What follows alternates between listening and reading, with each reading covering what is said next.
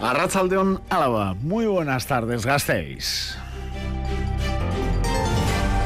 Araba Gaur en Radio Vitoria, con Ismael Díaz de Mendivil. Apunten de cara a la semana que viene. Los y las conductoras de Tuvisa mantienen el paro de cuatro horas el lunes, de 5 de la madrugada a 9 de la mañana. Y los dos días de huelga el martes y el jueves. De momento no hay acuerdo entre las partes y el comité sigue denunciando falta de personal.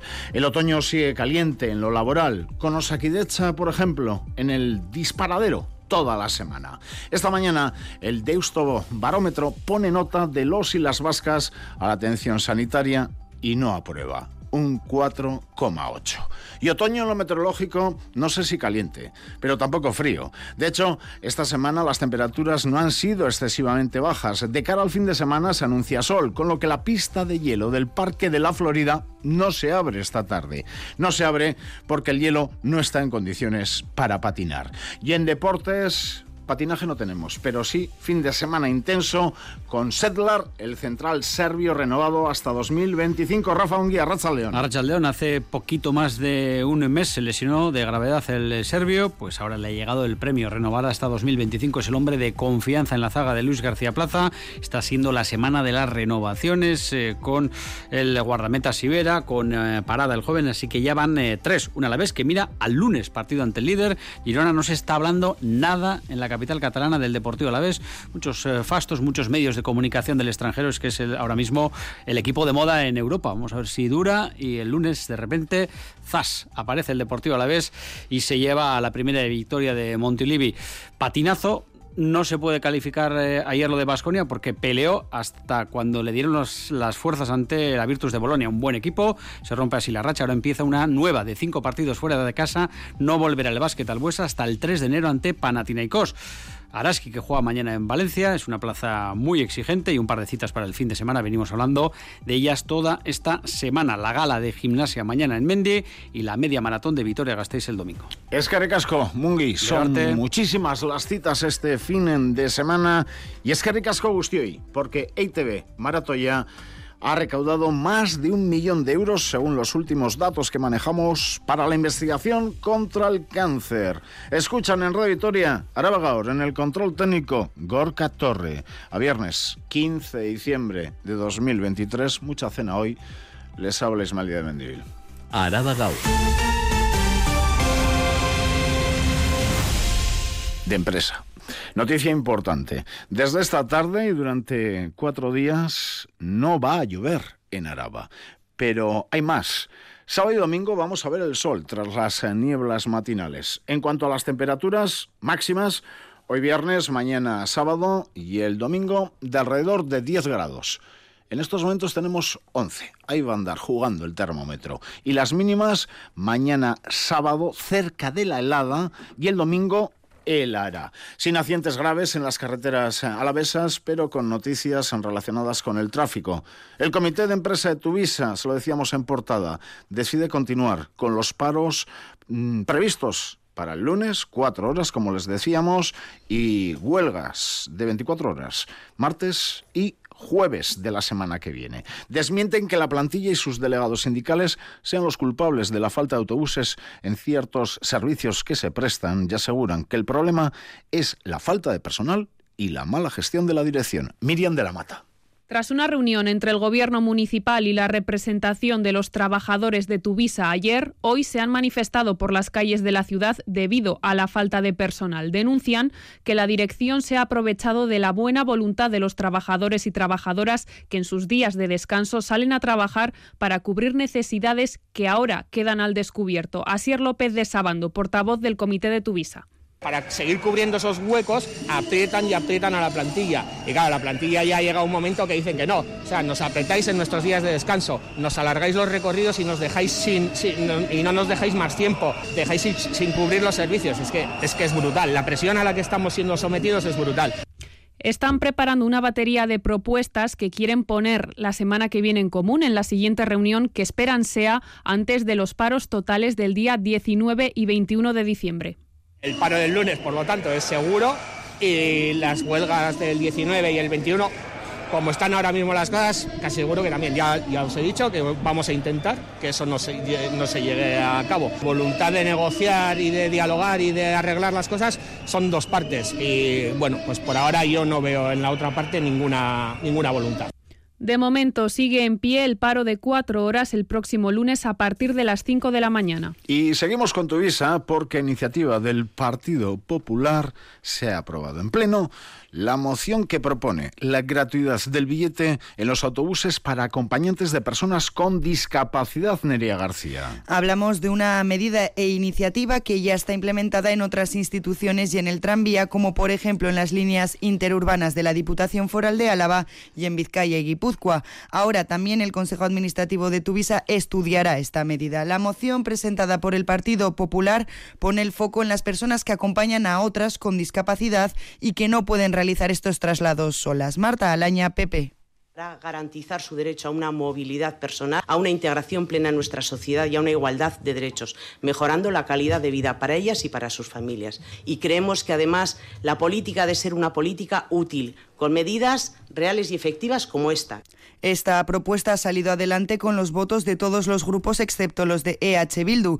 La formación soberanista se ha mostrado a favor de ayudar a este colectivo, pero considera que la propuesta presentada por ellos es una enmienda, una enmienda a la totalidad, es más acertada porque insta directamente al Consejo de Administración. Unai Fernández de Betoño, EH Bildu. Hemos estado dispuestos a, negociar, pero claro, no hemos tenido eh, ninguna llamada por parte de eh, han presentado la moción original. Estamos de acuerdo con el objetivo. Bueno, eh, nos mantendremos en nuestra enmienda porque pensamos que es mejor. Así las cosas, las y los acompañantes de las personas con discapacidad funcional viajarán gratis en los autobuses urbanos de Vitoria-Gasteiz. Más en movilidad. Por fin, el Pleno del Ayuntamiento de Gasteiztarra ha aprobado la normativa para poner en marcha un reglamento propio para los patinetes eléctricos y su circulación en el casco urbano vitoriano. EH Bildu y el Carrequín Podemos se han posicionado en contra, ya que consideran que esto solo va a ser un parche y no una solución, Nerea. Un acuerdo entre el Gobierno y el Partido Popular ha dado luz verde a la normativa para regular la circulación de patinetes eléctricos. Multas de 200 euros por circular por las aceras, sin casco, con auriculares o mirando al móvil, y de 500 euros por conducir bajo los efectos del alcohol y drogas. Además, también se incluyen nuevas obligaciones como la del casco, luces, ropa reflectante y el timbre. Escuchamos a Ainhoa Domaica Pepe, Iñaki Gurtubay PNV. Día importante para muchos vitorianos en esta ciudad porque vamos a dar eh, esa aprobación inicial a la solución eh, relativa a sacar a los patinetes eléctricos de las aceras en nuestra ciudad, regulando y sobre todo eh, dando seguridad a los peatones cuando circulan por las aceras. Hay una mayoría que considera que conviene regular los patinetes eléctricos en nuestra ciudad. La regulación no cambia la realidad por sí misma, pero la regulación puede mejorar la realidad. EH Bildu y el Carrequín Podemos, por su parte, consideran que esto no es una solución, sino un parche y que ya existe una regulación, la de la DGT. Óscar Fernández, el Carrequín Podemos, y y Villalba, EH Bildu es absolutamente un parche que no va a solucionar esos problemas de convivencia que hay en, en, la movilidad en nuestro municipio y que realmente pues no hay prácticamente nada nuevo con respecto a lo que ya marca la, DGT. Tiene más apoyos para hacer una modificación integral de la ordenanza que para hacer esta modificación parcial que ustedes nos han traído. Desde el Gobierno se anuncia también que se llevarán a cabo una campaña de concienciación e información y otra enfocada en las sanciones por parte de la Policía Municipal. Recuerden además que el domingo, este domingo, el servicio del tranvía de Vitoria-Gasteiz se va a ver afectado por la celebración de la media maratón. En concreto, hay cortes de servicio entre Parlamento y Angulema desde las diez y media de la mañana hasta las doce del mediodía, desde Parlamento a Salburúa en este caso de 11 menos cuarto a once y media, y Parlamento Universitatea, aquí al campus universitario, 11 menos cuarto también, once y media. Volvemos al Pleno. Aprobada también la puesta en marcha de Gastelecus. ¿Qué es esto? espacios de referencia, ocio y socialización dirigidos a jóvenes de entre 12 y 20 años. El grupo El Carrequín Podemos ha llevado este tema al Pleno y ha defendido que al igual que hay Visan, centros para mayores, 67.000 personas mayores en Vitoria-Gasteiz, también hay que dar alternativas a los más de 20.000 jóvenes en este caso vitorianos. Se propone además que sea la propia juventud la que participe activamente en el diseño y funcionamiento de este servicio, atendiendo siempre a la perspectiva de género. Garbiña Ruiz, el Carrequín Podemos, Mariana Anclares, Partido Socialista Euskadi que desde abajo hacia arriba los jóvenes puedan construir, diseñar estos espacios, eh, también trabajar esas normativas. Que es un proyecto nuevo para los jóvenes, para que tengamos espacios en los cuales podamos eh, desarrollar nuestra, nuestra vida social. El pleno que sigue, la Junta de Gobierno Local que se ha celebrado esta mañana, recuerden, por ejemplo, la adjudicación de las obras para crear una senda peatonal en Goicolarra, hablamos de la zona de Arechavaleta Gardelegui, o que este domingo visita el renovado Centro de Protección Animal, esto es La Perrera, eh, como se suele conocer vulgarmente. Se organiza una jornada de puertas abiertas el domingo 17 de diciembre por la mañana, con charlas, talleres, visita guiada en este recurso municipal ubicado en el Alto de Armentia. Hablemos un poco de presupuestos, porque, por ejemplo, en el Ayuntamiento de Vitoria-Gasteiz, el Carrequín ya avisó ayer, sin canon a viviendas vacías, no vamos a apoyar los presupuestos de Vitoria-Gasteiz.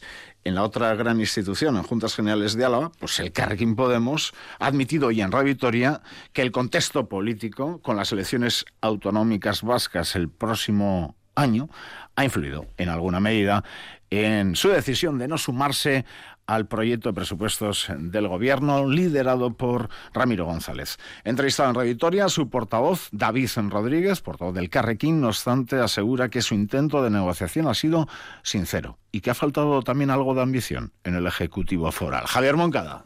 No ha sido el principal motivo, pero David Rodríguez ha admitido que las elecciones autonómicas del próximo año, todavía sin fecha, se han colado en las fracasadas negociaciones presupuestarias serias, transparentes e intensas que el Carrequín ha mantenido con el gobierno foral. Hay una realidad que estamos a unas tenemos unas elecciones al Parlamento Vasco a la vuelta de la esquina. Esa es una realidad que nos afecta a todos, incluido al gobierno foral. Ha pesado mm, relativamente se ha firmado el acuerdo de las, para el impuesto de fortunas, estando las elecciones ahí. Por lo tanto, a nosotros no nos, no nos da miedo, no nos tiembla el pulso a la hora de firmar acuerdos. Rodríguez, no obstante, ha asegurado que su rechazo a las cuentas no se ha debido a ese contexto electoral, sino a la falta de ambición, de compromiso del gobierno foral con las condiciones que le había trasladado, entre otras, mediar en el conflicto de las residencias privadas y un tema que es importantísimo para lo que es el, objetivo de los cuidados de calidad para nuestros mayores en residencias y que el gobierno foral tiene que plantearse muy seriamente. ¿eh? Este tema se ha planteado de una manera muy tibia y Ramiro González lo sabe, que hay que dar avances mucho más importantes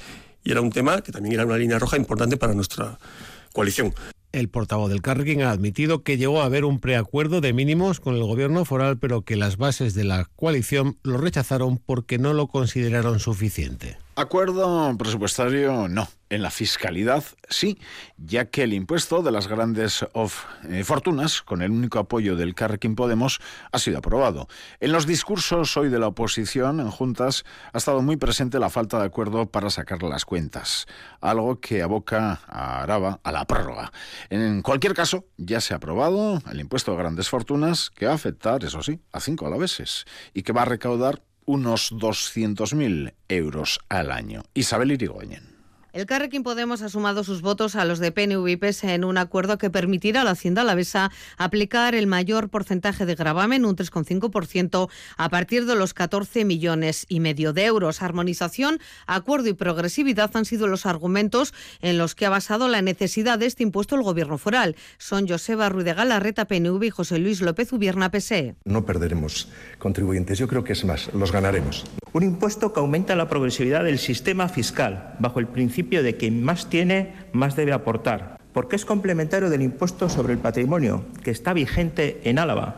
El impuesto se aplicará a partir de los 3.200.000 euros. Desde el Carrequín Podemos se muestran satisfechos con el acuerdo, aunque les habría gustado más el impuesto que se aplica a nivel estatal. El diseño que el PNU y el PSE han dado a este impuesto, es cierto, no se ajusta a lo impulsado a nivel del Estado por Unidas Podemos. Pero creemos que no se debe perder la oportunidad, estamos convencidos de ello, de ponerlo en marcha ya, sin dejar pasar ni un minuto más. Desde la oposición, muchos reproches. H. Bildu se ha abstenido para no impedir que saliera adelante, aunque lo ve totalmente descafeinado. Pepe, en cambio, acusa al PNV de radical por pactar la fiscalidad con el Carrequín Podemos. Son Eva López de Arroya, BH Bildu y Ana Morales, PP. Y de lejos llega a ser una medida como la que se ha tomado en el Estado español o en Nafarroa, donde sí se han llegado a acuerdos por la valentía de las partes, algo, algo que desde luego no pasa en este territorio. El PNV nunca antes había hecho un pacto fiscal con Podemos. Con este pacto fiscal, el PNV cruza la última línea roja de la radicalidad que le faltaba por cruzar.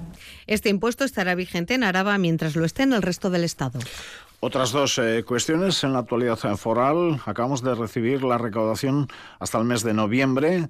La recaudación acumulada alcanza los 2.488 millones de euros. Se han recaudado 131 millones de euros más que el pasado ejercicio hasta noviembre. Supone un crecimiento del 5,6% de la recaudación con respecto al pasado año. Buen comportamiento del IRPF con subida más subida todavía en el impuesto de sociedades en recaudación, donde las eh, subidas no han sido tan importantes, eh, pues en IVA solo un 0,7% y ha bajado solo hidrocarburos el impuesto, un 4,7% menos recaudado. Diputación que anuncia el impulso a la industria creativa y cultural alavesa con una fiscalidad más atractiva. Araba Gaur. Las noticias de Álava. Viernes de pleno en el Ayuntamiento, viernes de pleno en Juntas Generales y viernes de pleno en el Parlamento Vasco. Carmelo Barrio, parlamentario del Partido Popular, ha catalogado de desconcertantes las declaraciones realizadas hace unos días por la consejera Arancha Tapia un medio de comunicación. La actitud que demostró, asegura, no es buena para la estabilidad empresarial ni para Vitoria. En esa entrevista, Tapia aseguraba que Michelin está con eh, falta de sintonía con su entorno y le acusaba de falta de transparencia. Tapia, por su parte, ha admitido en el legislativo que hasta ahora la relación con la antigua dirección de la multinacional ha sido inexistente, pero que la actual dirección ha comenzado con buen pie. Escuchamos ambos.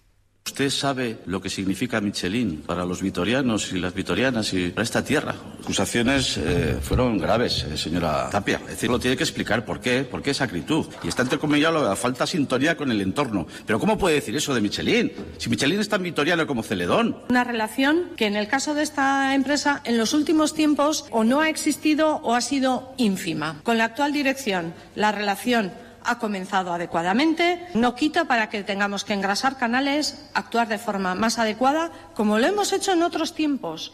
Declaraciones en el Parlamento Vasco en esta mañana en la que Michelin anuncia una nueva parada en la producción en la planta de la Avenida del Cantábrico. El día 30 de diciembre va a afectar a 893 trabajadores en las líneas de ingeniería civil y semiterminados. Más laboral porque hoy es la última jornada de huelga de las cinco convocadas toda la semana en la educación concertada. Los sindicatos se muestran satisfechos con el seguimiento de los paros por parte de los y las trabajadoras. Lo cifran en un 65-70% en Araba un poquito menos. En cualquier caso, anuncian más movilizaciones a partir de enero, porque hasta el momento la patronal no les ha llamado para empezar a negociar un convenio que está caducado desde 2021, Isabel. Los sindicatos de la concertada han puesto fin a estos cinco días de huelga con una gran manifestación esta mañana en Bilbao, a la que estaban convocadas unas 9.000 personas del sector en Euskadi, 2.000 de ellas en nuestro territorio. Reclaman una renovación del convenio que recoja, entre otros aspectos, una disminución de la carga de trabajo, la actualización de los salarios de acuerdo con el IPC y mejoras para los sectores más feminizados y precarizados del ámbito educativo. Si no hay avances en la negociación en los próximos días, en enero retomarán las movilizaciones. Son Javi Queresazu de Steilas y Miren Zubizarreta de ELA. Hoy por hoy no tenemos noticia por parte patronal, principio de las movilizaciones. Si no hay cambios, no hay propuestas de contenidos, seguimos en esa lógica. En enero no tendremos más remedio que intensificar las movilizaciones. Eh, nos parece que es una actitud bastante irresponsable y creemos que bueno, nosotros tenemos toda la voluntad para llegar a consensos y lo que hace falta es que haya propuestas encima de la mesa. De momento, la postura de la patronal, Cristau Escola, no ha variado desde el pasado lunes, cuando hizo público un comunicado en el que acusaba a las centrales sindicales de no tener una actitud propositiva de diálogo y de mantener una postura infranqueable en la negociación. Más noticias con Miriam de la Mata y Adrián Nicolau. Desde hoy hasta el 6 de enero los bares y restaurantes de Vitoria pueden cerrar dos horas más tarde de lo habitual. El decreto del gobierno vasco autoriza a los consistorios a ampliar el horario en hasta dos horas en fechas señaladas como las Navidades o las fiestas locales. Ollón convoca una asamblea abierta para explicar sus presupuestos. Cubrir la zona infantil de la calle Fueros, un parque biosaludable en Río Grande o renovar los bancos en Torre Giralda, entre otros proyectos, serán los que hoy a las 7 de la tarde se presentarán en la sala Basterra de Ollón. Es un paso más en la elaboración de los presupuestos participativos que comenzó en noviembre. Una investigación de la UPVHU sobre la influencia de la edad en el lenguaje pide personas voluntarias. El grupo de investigación La Mente Bilingüe de la Universidad del País Vasco está realizando un estudio sobre el lenguaje durante el envejecimiento. Para el estudio necesitan personas voluntarias de 65 años o más que sean hablantes nativos de castellano y no enfermedades oculares. En una sesión de dos horas y media está remunerado con 20 euros y las personas interesadas pueden llamar ya al teléfono 608 049-944 o al 945-014452. El campus de Álava habilita aulas de estudio durante el periodo de exámenes universitarios. Habilitará las aulas en la Facultad de Educación y Deporte del campus Alavés los días 16, 17, 23 y 30 de diciembre y el 6, 7, 13 y 14 de enero desde las 9 de la mañana hasta las 9 de la noche. Y el pueblo de Apodaca se une para detener a un ladrón de casas. Según ha adelantado Gasteiz hoy, ayer jueves jueves, los vecinos y vecinas de esta localidad salieron a la calle tras recibir el aviso de que dos personas estaban intentando robar en varias viviendas. Lograron retener a uno de ellos, que posteriormente fue detenido por la Erchancha. Otro de los ladrones, sin embargo, pudo huir. José Luis es vecino de Apodaca un vecino detectó a unos cacos dentro de su jardín. Tenemos un, un, WhatsApp de un grupo del pueblo y salieron varios vecinos, salieron, llamaron a Chancha y salieron a por ellos. Pues los encontraron ahí cerca del cementerio, a uno de ellos. ¿eh? Bueno, también estaba la chancha de paisano y había eh, chancha motorizada también. Pero vamos, los vecinos fueron los que encontraron a, a uno de ellos. Recuerden, por otra parte, de cara al fin de semana, no se inaugura hoy la pista de hielo en el Parque de la Florida. El hielo no está en condiciones. Sí, se inaugura en el Parque de la Florida el mercado navideño. Y en Zurbano, Belén, viviente. Mañana sábado. Araba Gau. Cultura.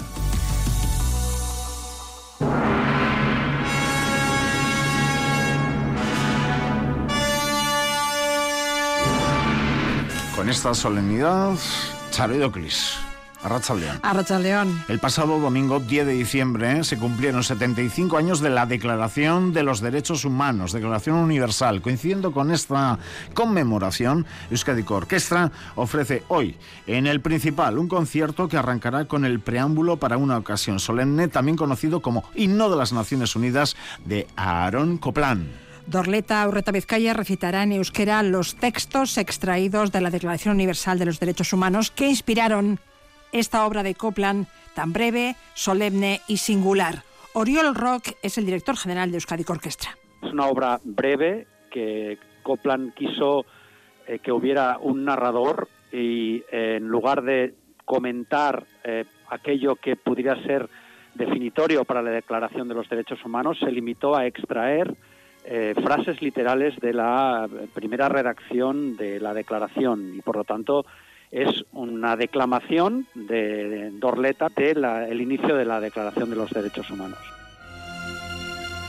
La Sinfonía número uno de Mahler, apodada Titán, completa el programa de hoy. Dirige la orquesta Juray Balchuja, que es el director titular de la Sinfónica de Houston y del Teatro San Carlo de Nápoles.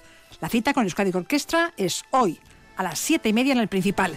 Queda alguna entrada, pero está casi todo vendido. Mañana también en el Principal y también a las siete y media, el Orfeón Donostiarra.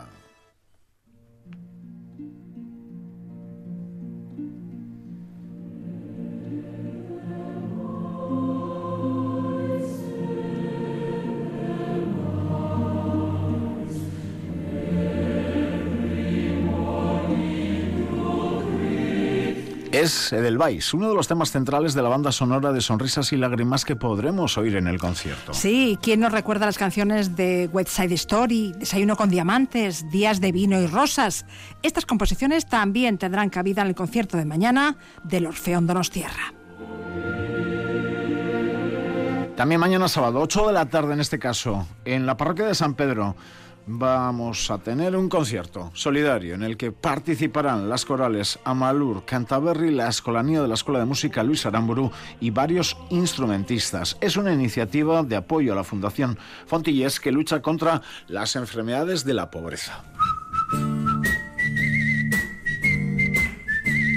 Más Daniel Higiénico, que abre hoy a las 9 de la noche en la sala La Mostrenca escúchenle, las jornadas mostrencas. Sí, entre hoy y el 31 de diciembre se van a suceder las obras teatrales y conciertos en esa pequeña sala de la calle Cubo. Y como dices, Daniel Higiénico va a ser el encargado de arrancar este pequeño festival. Su show es tan divertido como inclasificable. Es un monólogo trufado de canciones. Jason Guerra, miembro del colectivo Mostrenco. Sí, él es cancionólogo, se, se autodenomina él. Es un tipo muy divertido y con muchas tablas que, bueno, es un gran cómico también, porque él con una guitarra y su voz y su interpretación, pues la verdad es que, que te hace reír, te hace reflexionar, eh, bueno, es un tipo muy, muy especial.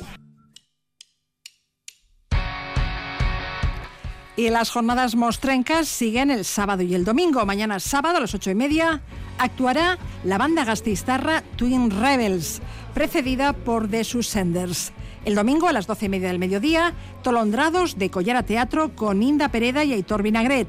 Y a las 7, los micrófonos con Jorge Dutor y Guillén de Palol, un espectáculo que desde su estreno en 2013 no ha parado de representarse por medio mundo. No abandonamos las artes escénicas. Hoy, mañana y pasado, en el Beñate Chepare, en el Centro Cívico Iparralde, se ha programado el montaje más rompedor de esta Navidad. Bautismo. Se agotaron todas las entradas hace semanas. Bautismo es una pieza teatral de Sleepwalk Collective con el apoyo del Teatro de la Abadía, creada por la gastistarra Yara Solano en tiempos de pandemia. Los espectadores entran de uno en uno a un jacuzzi instalado en el escenario y dejan que su cuerpo flote entre las burbujas. El público debe llevar su propia ropa de baño, toalla y chancletas. Esta experiencia que dura unos 25 minutos quiere ser un antídoto contra la tristeza, una cura para nuestros miedos. Yara Solano. No tenía sentido hacer una producción al uso. Yo lo que quería era sanar yo misma y proponer algo para que los demás pudieran sanar. Yo la puedo estrenar el, el verano, ese mismo verano, del, del 2020, cuando ya pues eh, volvemos un poquito temporalmente a, a, la vida normal y aunque estábamos con mascarillas y demás, por eso también es de uno en uno, ¿no? porque claro, no podíamos juntar a, a grandes públicos. Bautismo, un espectáculo que se va a representar hoy, mañana y pasado en el Beñate Chepare y que en 2024 saltará al Reino Unido y México. Y este domingo en el principal a las 6 y 7 y media de la tarde Txantxaka, teatroa, presenta en Euskara, el espectáculo familiar mundua pichatuta dago, baina antze gabiltza. Un padre que no sabe cómo comunicarse con su hija le envía a esta todos los días un avión de papel desde la ventana a modo de despedida. A través de los mensajes escritos en los aviones, el padre encarga misiones literarias a su hija para que las aclare con la complicidad de una rigurosa bibliotecaria. Arcaitz Cano es el autor de la dramaturgia y del álbum ilustrado homónimo. Paperezko hegazkinak bidaltzen zizkion persona baten historia kontatzekoa eta hegazkin horietako bakoitzean jartzen zion desafio txiki bat literatura unibertsalarekin lotua dela aipu bat, pertsonaia bat edo pasarte labur bat, ezta? Da aita bat arazoak dauzkana bere alabarekin komunikatzeko eta aurkitzen du literaturan eta agata izeneko liburu zain batean aurkitzen du aitzakia eta konplizidadea alabarekin duena harreman hori berrezartzeko. El objetivo de la obra es mostrar la biblioteca como una serie de ventanas abiertas al mundo, un espacio que nos ayuda a conocernos y a vivir mejor. Solo quedan entradas para la sesión de las siete y media de la tarde.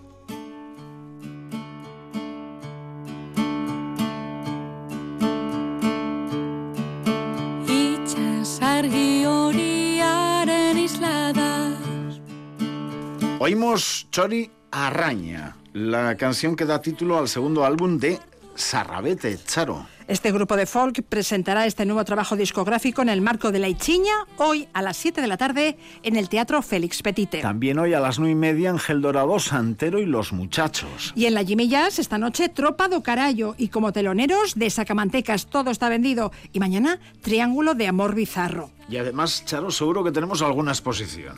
Sí, cómo no. En Zuloa se inaugura hoy la muestra de Simónides y Nerea Lecuona va a ser la protagonista del fin de semana en Artium. También mañana la antigua fábrica de pintura Sega de la calle Campo de los Palacios va a coger un proyecto fotográfico y performativo creado por Sara Bresaluce y John Estivariz. Qué locura. Radio Victoria.